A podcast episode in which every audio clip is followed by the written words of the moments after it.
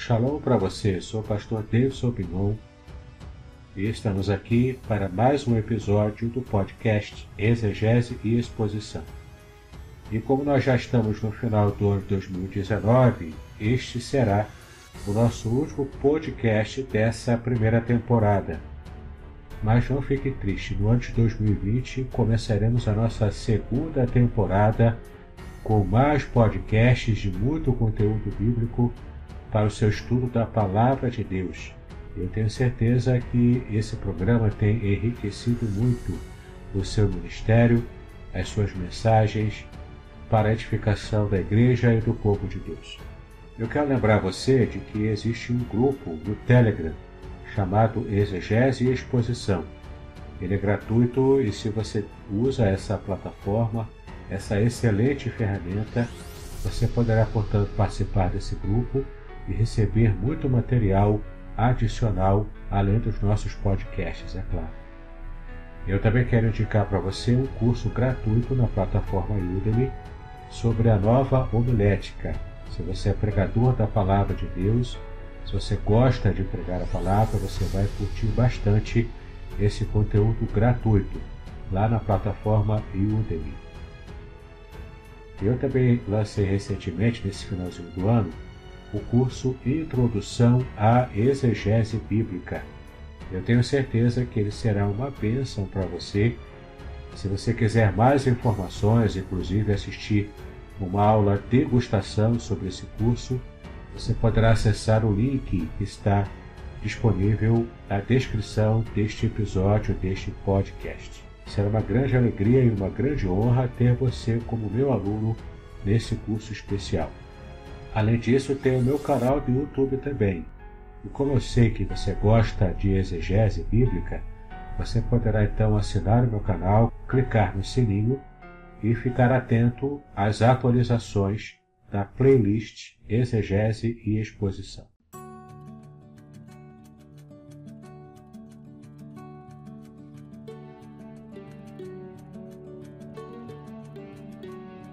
Vamos então, neste podcast, falar de uma passagem bíblica muito conhecida, mas muitas vezes pouco compreendida. Trata-se do texto bíblico de Ezequiel 37, de 1 a 14, a conhecida passagem do Vale de Ossos Secos. Eu já ouvi muitas mensagens sobre essa passagem e ouvi muitas coisas que deixaram os meus cabelos em pé. Portanto, eu gostaria de estudar com você essa passagem para que a gente possa tirar toda a dúvida sobre esse texto. Ler, portanto, a passagem na nova Almeida atualizada, que diz assim: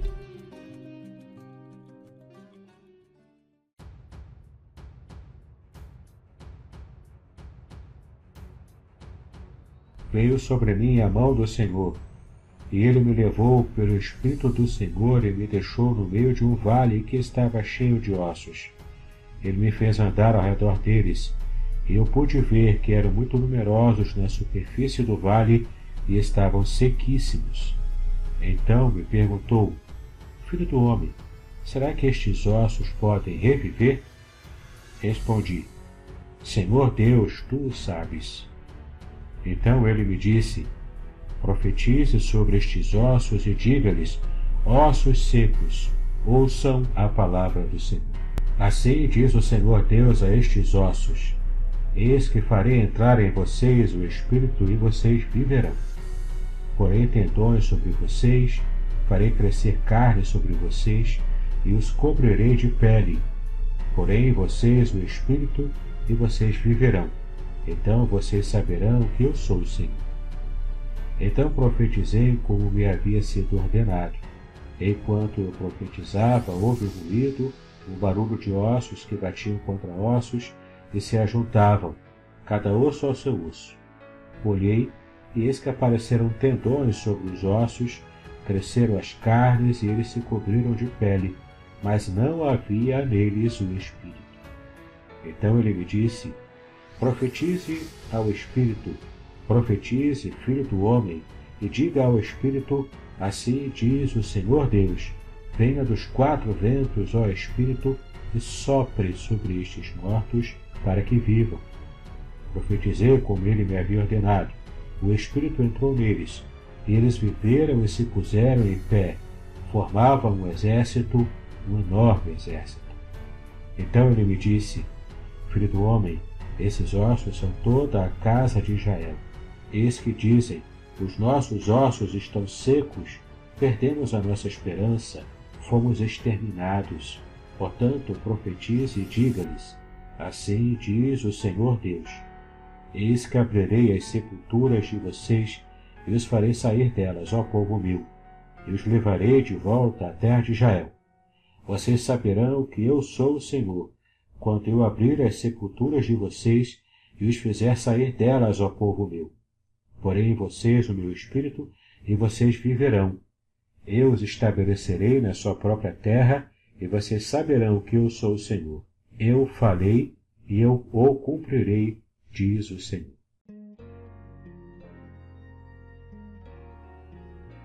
Essa é uma passagem que possui um contexto histórico bastante específico.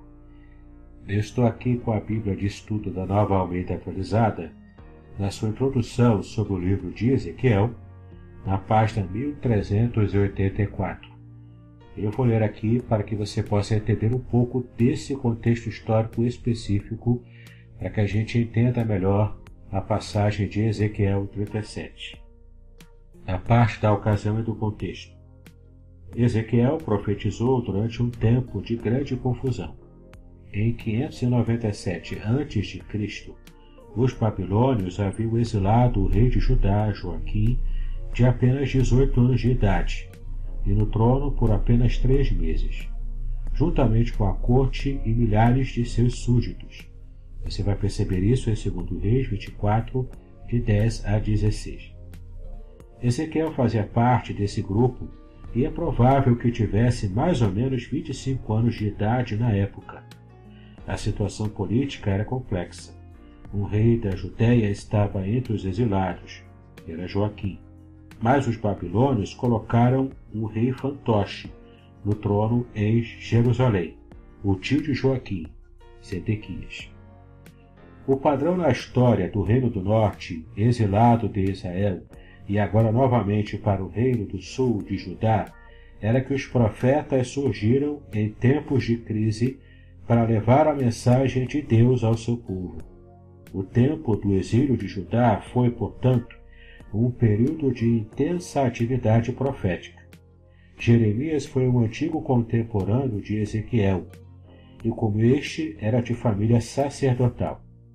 Ezequiel conhece claramente a mensagem de Jeremias e desenvolve alguns dos temas do profeta mais velho. No entanto, não se sabe se eles se conheceram, e parece que Jeremias não sabia de Ezequiel, cujo ministério não começou até cinco anos depois do exílio de Ezequiel. Embora os companheiros de exílio de Ezequiel fossem seu público principal, parece provável que suas profecias teriam sido comunicadas a seus compatriotas que ficaram em Judá. Ezequiel provavelmente passou o resto dos seus dias no exílio. Sua visão do segundo templo, na qual foi escrita uma nova constituição para o Israel ideal e restaurado, estava de acordo com a previsão de Jeremias de um longo exílio. Você perceberá isso em Jeremias 25, de 8 a 14. Se Ezequiel tinha 30 anos quando seu ministério começou, essa visão veio quando ele tinha cerca de 50. Bom, então esse é o contexto histórico do livro de Ezequiel, e você pode perceber com bastante clareza o quanto conhecer esse contexto histórico traz luz e informação para nós é, sobre alguns aspectos importantes do que ele fala no capítulo 37. Mas além do contexto histórico, essa passagem do Vale de Ossos Secos também tem um contexto literário, que está no capítulo 36, do versículo 31 ao versículo 38, que você poderá ler com calma, é, demonstrando pela primeira vez em todo o livro uma mensagem de esperança. Isso porque era característica da literatura profética é, dos tempos antigos que os livros proféticos primeiro falassem do pecado do povo, falassem também da condenação de Deus contra o povo pecador, incluindo Israel, Judá e outras nações também. E depois dessa palavra de condenação, o profeta traria uma mensagem de restauração, de confiança, uma palavra de esperança renovada para o povo que estava sofrendo. Isso acontece aqui com Ezequiel. Então, até o capítulo 36, na primeira parte, o profeta só falou de condenação, falou dos ais, falou de tudo aquilo que o povo estava eh, recebendo como castigo pelo seu pecado de idolatria contra Jeová, contra Yahvé. Mas agora nós vemos o profeta dando uma virada a partir do capítulo 36, na última parte, quando ele começa a falar da esperança. A esperança de que Deus estaria restaurando a sorte do seu povo. Povo rebelde, sim, povo complicado, sim, mas o povo que estaria realmente recebendo a libertação do cativeiro babilônico em que Deus o havia colocado. Percebendo agora uma análise detalhada, versículo a versículo, você poderá perceber o quanto Deus estava interessado em trazer para a nação uma palavra de restauração. Já no versículo 1 do capítulo 37, nós percebemos aqui como Deus agiu na vida do profeta Ezequiel. Você percebe aqui no primeiro versículo, portanto. Veio sobre mim a mão do Senhor. Essa expressão mão do Senhor era usada como metáfora para poder nas Escrituras. Inclusive, a expressão mão do Senhor é sobre o profeta Ezequiel traz a ideia de uma força irresistível com que Ezequiel foi tomado por Deus. E você poderá conferir essa ideia em Ezequiel capítulo 3, versículo 14, capítulo 8, versículo 3, capítulo 11, versículo 1 e também no versículo 24 e capítulo 43, versículo 5. Ainda no versículo 1, nós vemos aqui que a mão do Senhor então veio sobre Ezequiel e ele, que no caso aqui é Deus, me levou pelo Espírito do Senhor e me deixou no meio de um vale que estava cheio de ossos. Então você percebe aqui a imagem do vale de ossos secos. Eram ossos muito secos que lembrava a Ezequiel a execução das maldições de juízo por causa da desobediência, que você poderá conferir em Deuteronômio, capítulo 28, versículo 26. Ainda sobre essa imagem do vale de ossos secos, além de ser uma situação de desolação, né, nós vemos aqui algumas informações muito interessantes que aparecem no comentário histórico-cultural do Antigo Testamento, das edições Vida Nova, página 934, que diz assim: A grande quantidade de ossos descrita aqui implica que esse era o cenário de uma grande catástrofe a descrição de um grande número de cadáveres que haviam sido privados de um enterro digno remete a muitas cenas de batalha encontradas nos primeiros períodos da história mesopotâmica e egípcia. Além disso, os anais assírios descrevem a destruição de seus inimigos de forma semelhante. Uma maldição típica do Antigo Oriente Próximo era que o cadáver da vítima amaldiçoada ficasse exposto às intempéries e aos elementos da natureza. Veja só que coisa bizarra, né? Agora no versículo 2 dessa passagem nós lemos: Ele me fez andar ao redor deles, eu pude ver que eram muito numerosos da superfície do vale e estavam sequíssimos. Aqui nós temos uma informação interessante lançada pela Bíblia Peshita, em português, lançada recentemente pela PV Books, aqui no Brasil. A Bíblia Peshita, portanto, traduziu essa primeira parte do versículo 2 da seguinte forma: E me fez passar por cima deles ao seu redor. Sim, veja que interessante. O texto que nós lemos aqui na Nova Almeida atualizada diz que o profeta andou ao redor dos ossos mas na Peshita diz que ele andou por cima dos ossos. Isso porque a Bíblia Peshita é uma tradução em português da, do original em aramaico. Só que a Bíblia aramaica Peshita ela é uma tradução do original em hebraico. Ela, portanto, faz uma referência aqui a essa condição de um sacerdote não poder tocar em ossos ou mesmo em cadáveres. Isso significa que o sacerdote ficaria impuro caso fizesse isso. Ezequiel também era sacerdote e, portanto, teria cometido pecado contra a pureza levítica caso tivesse tocado literalmente nesses ossos secos, ainda que em uma visão. Então a gente percebe aqui essa preocupação da Bíblia Peshita em dizer de que o profeta estava basicamente sobrevoando esse vale de ossos secos a uma distância segura, sem que estivesse tocando neles. Mas mesmo que você não considere essa versão peshita, mas apenas percebendo as versões naturais em língua portuguesa, que são baseadas no original em hebraico, o fato do profeta estar andando entre os ossos secos não quer dizer que ele tocou nesses ossos. Então, de qualquer forma, não há nenhum tipo de problema com respeito ao modo como podemos interpretar essa passagem. O outro detalhe importante é que a imagem dos ossos secos era uma metáfora para os espíritos abatidos em outras passagens da Bíblia. Por exemplo, você pode observar isso em Provérbios, capítulo 15, versículo 30, e também no capítulo 17, versículo 22. No versículo 3 nós lemos: Então me perguntou: Filho do homem, será que estes ossos podem reviver? Respondi: Senhor Deus, tu sabes. É interessante o modo como o comentarista Luiz Alonso Choquel, que era um doutor em línguas semíticas da Espanha, ele já é falecido, mas como ele fez um comentário sobre esse versículo na Bíblia do Peregrino, que é uma Bíblia católica, e eu recomendo que você a utilize em suas exegeses, em suas comparações de versículos bíblicos. Ele comentou o seguinte: A pergunta do Senhor é um desafio. O profeta se refugia na ignorância confessa.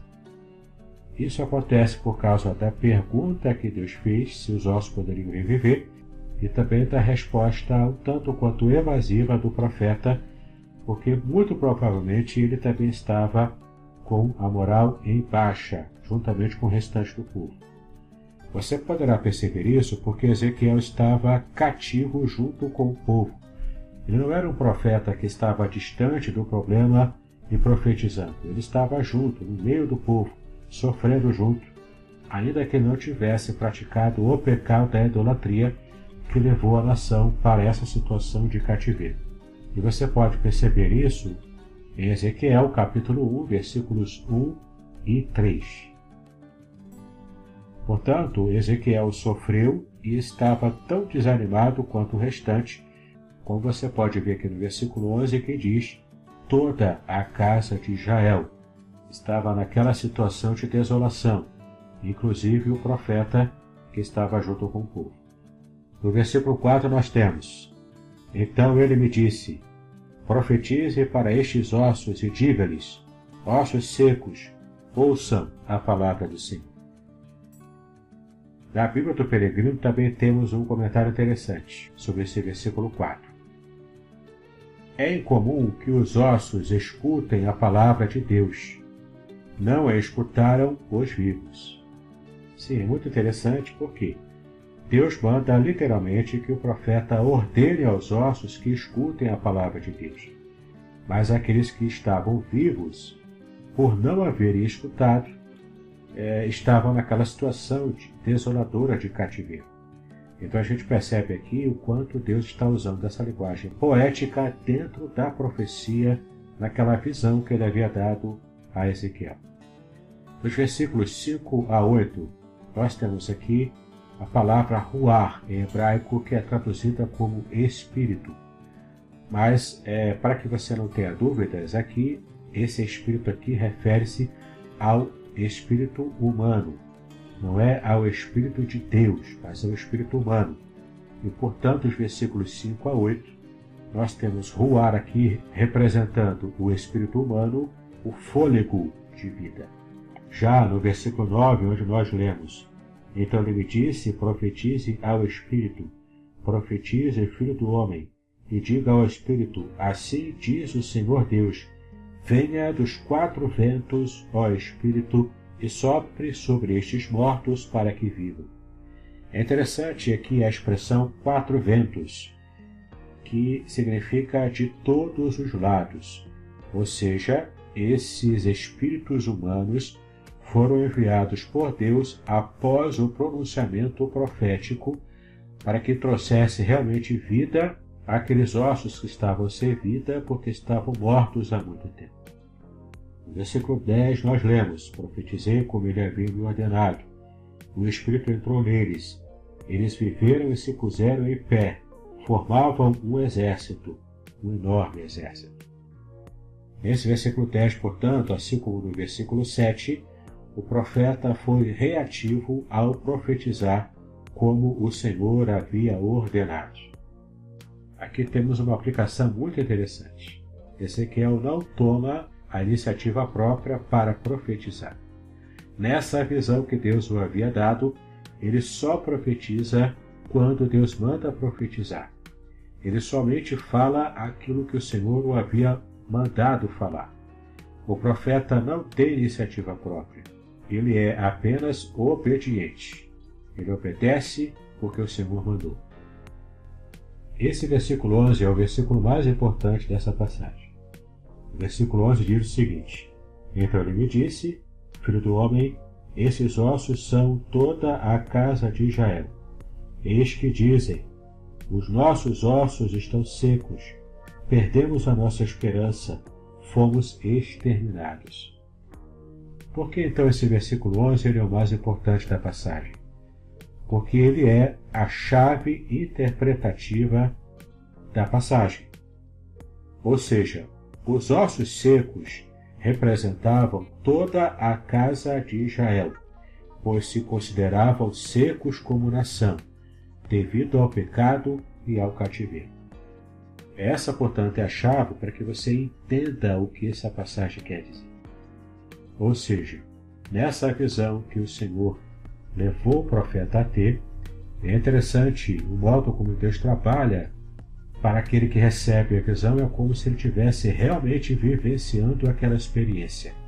Embora tudo fosse uma visão, fosse uma percepção alterada do profeta pelo próprio Deus, porque o Deus quis alterar a percepção do profeta e o profeta se viu no meio daquela experiência. Para o profeta é uma experiência muito real, mas tudo não passou de uma visão, de uma experiência espiritual. E na verdade, o profeta Ezequiel recebe toda essa experiência para que ele pudesse falar com propriedade e compaixão a Israel. Olha, Israel, nós não ficaremos eternamente cativos. Nós sairemos daqui. Deus está nos dando uma palavra de esperança, apesar dos nossos pecados. Portanto, Israel e Judá, como uma nação, seriam restaurados. Essa é a promessa que começa no finalzinho do capítulo 36 e se estende belíssimamente aqui nessa passagem do Vale de Ossos Secos. Os versículos 12 e 13, por sua vez, apresentam uma nova metáfora para reforçar a mesma ideia da visão.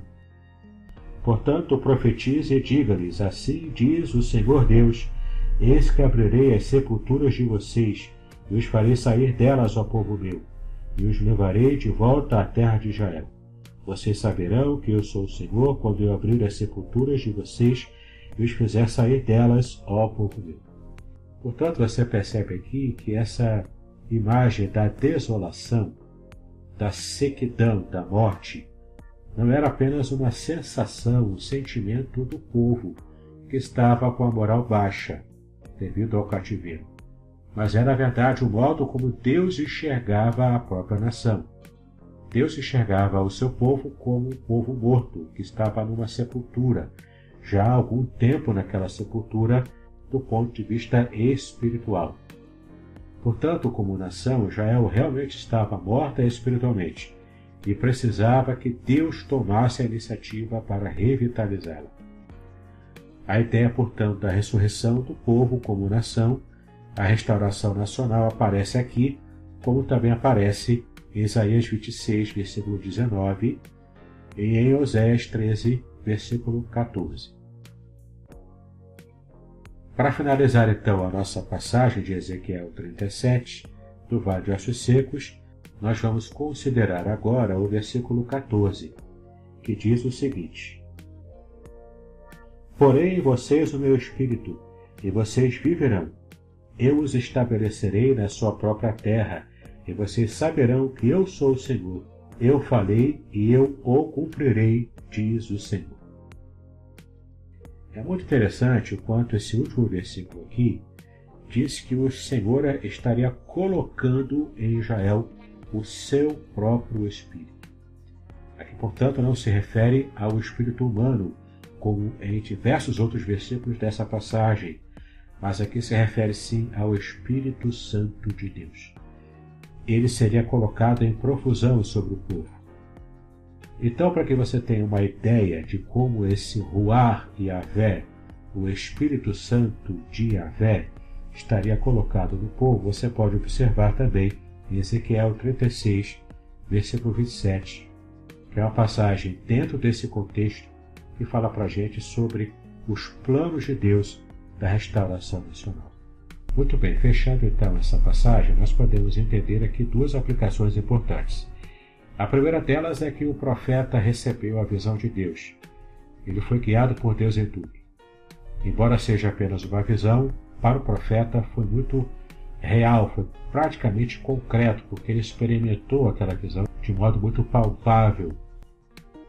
E por ser uma visão, o profeta não teve iniciativa de falar nada. Ele não profetizou por conta própria.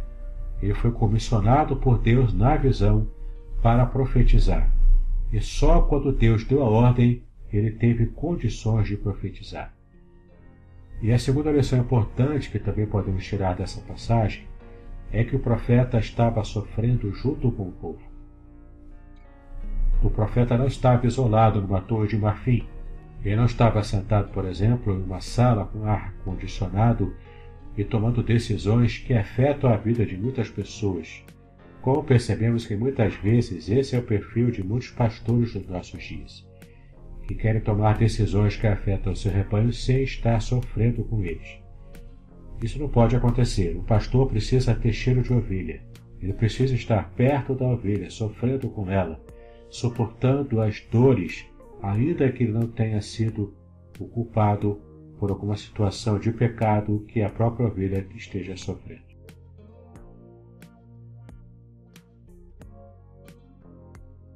Muito bem, chegamos então ao final do nosso último episódio de 2019, essa primeira temporada do nosso podcast Exegese e Exposição. Espero que você tenha aproveitado bastante o nosso conteúdo ao longo desse ano e fique ligado, porque em 2020 recomeçaremos os nossos trabalhos, as nossas análises exegéticas com a nossa segunda temporada eu quero lembrar você de algumas coisas importantes. A primeira delas é o nosso grupo do Telegram Exegese e Exposição.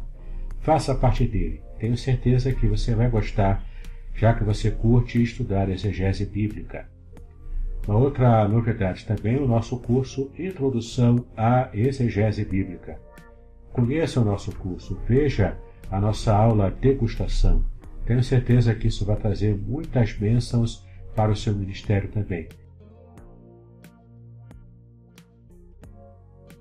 Muito bem, nesse final de ano, então, eu quero desejar a você um Feliz Natal e um ano de 2020 cheio das bênçãos de Deus.